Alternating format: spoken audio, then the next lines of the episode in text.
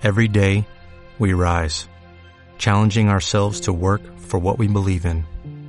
At U.S. Border Patrol, protecting our borders is more than a job, it's a calling. Agents answer the call, working together to keep our country and communities safe. If you're ready for a new mission, join U.S. Border Patrol and go beyond. Learn more at cbp.gov/careers. ¿Sabías que el deporte tuvo que ser pausado en distintas épocas por casos similares a la pandemia que vivimos hoy en día? En Pandemia Deportiva te contaremos en qué etapa sucedieron estos hechos. Somos Aldair Lovera, Bros Cristóbal, Alexander Argumedo y Franco Rojas, quienes nos encargaremos de contártelo en Pandemia Deportiva, el podcast.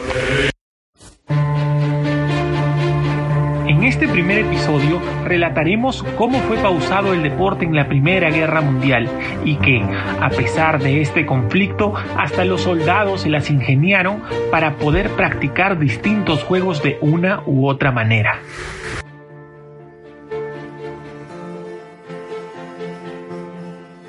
El 28 de junio de 1914, un estudiante bosnio asesinó al heredero del trono austriaco, Francisco Fernando, y a su esposa en Sarajevo, la capital de Bosnia. Este doble asesinato fue el pretexto para la explosión de la guerra que duró hasta el 11 de noviembre de 1918. El estallido del conflicto fue el asesinato de Francisco Fernando.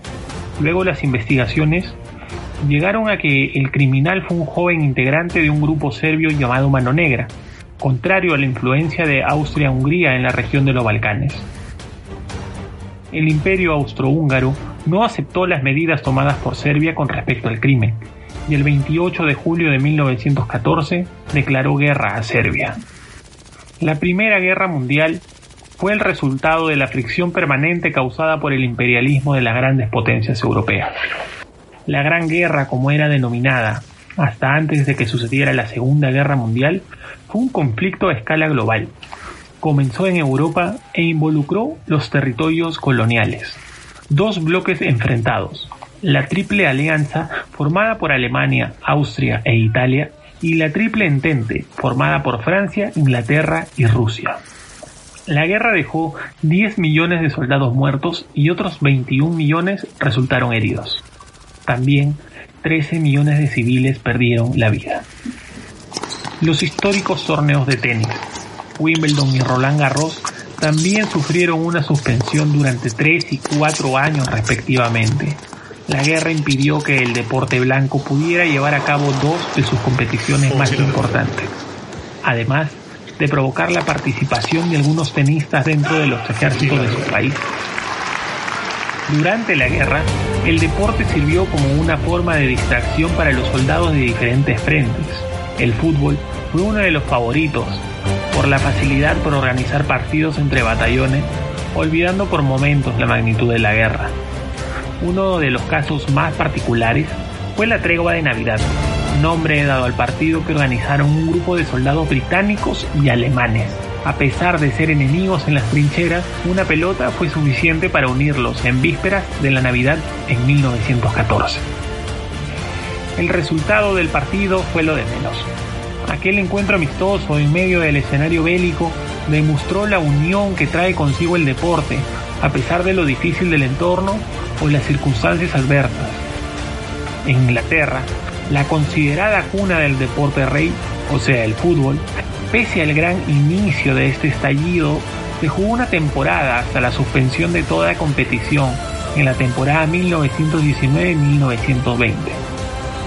En esa temporada, conformada por 20 clubes como hoy en día, pero al término de la campaña, surgiría el primer escándalo futbolístico en la historia del deporte por el año 1915, la del Liverpool y el Manchester United.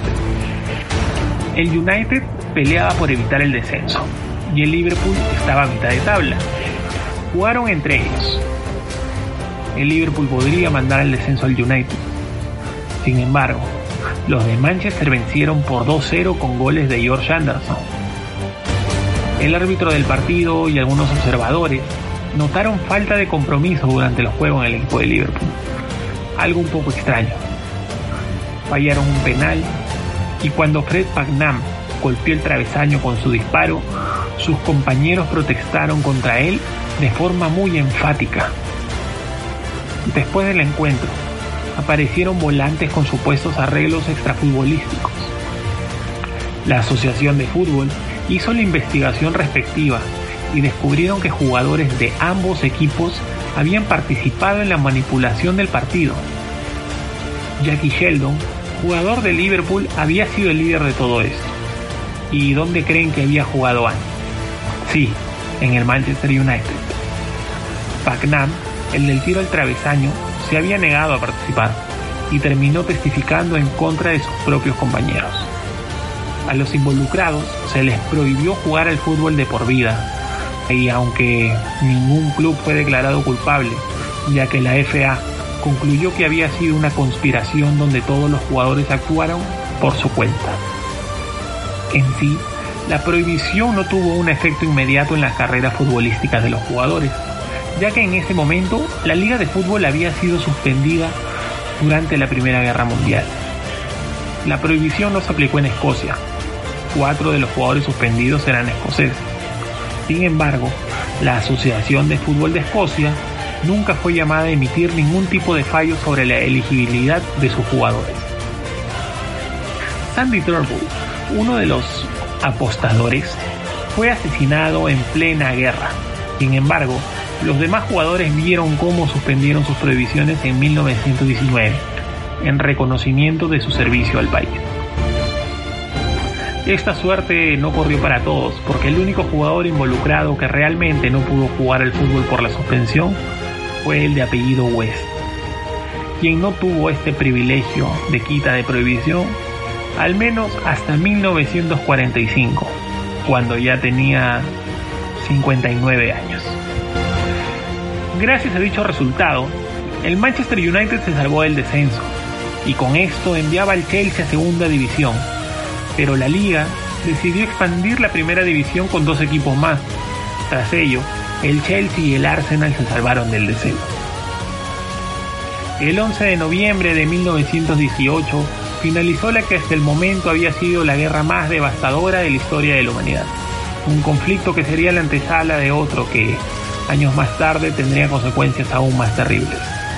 Pero el 28 de junio de 1919, a las afueras de París, los dignatarios europeos se congregaron en el Palacio de Versalles para firmar uno de los tratados más odiados de la historia por muchos, el Tratado de Versalles, cuya firma, que puso fin formalmente a la Primera Guerra Mundial, al mismo tiempo sentó las bases de la Segunda. En pleno epílogo de la gran guerra de esta Primera Guerra Mundial, surgiría una de las peores epidemias consideradas en aquel entonces, la de la gripe, también llamada como la gripe española, que la actividad poco habitual de influenza se detectó primero en campamentos militares y en algunas ciudades durante la primavera de 1918. Pero esto será en nuestro próximo capítulo de Pandemia Deportiva el podcast, en la cual narraremos y contaremos sobre el brote y la ola de la gripe española. No se olviden de seguirnos en todas nuestras redes sociales, como Twitter y Facebook. Búsquenos como Pandemia Deportiva y por supuesto también en Evox y en Spotify. Pandemia Deportiva, el podcast.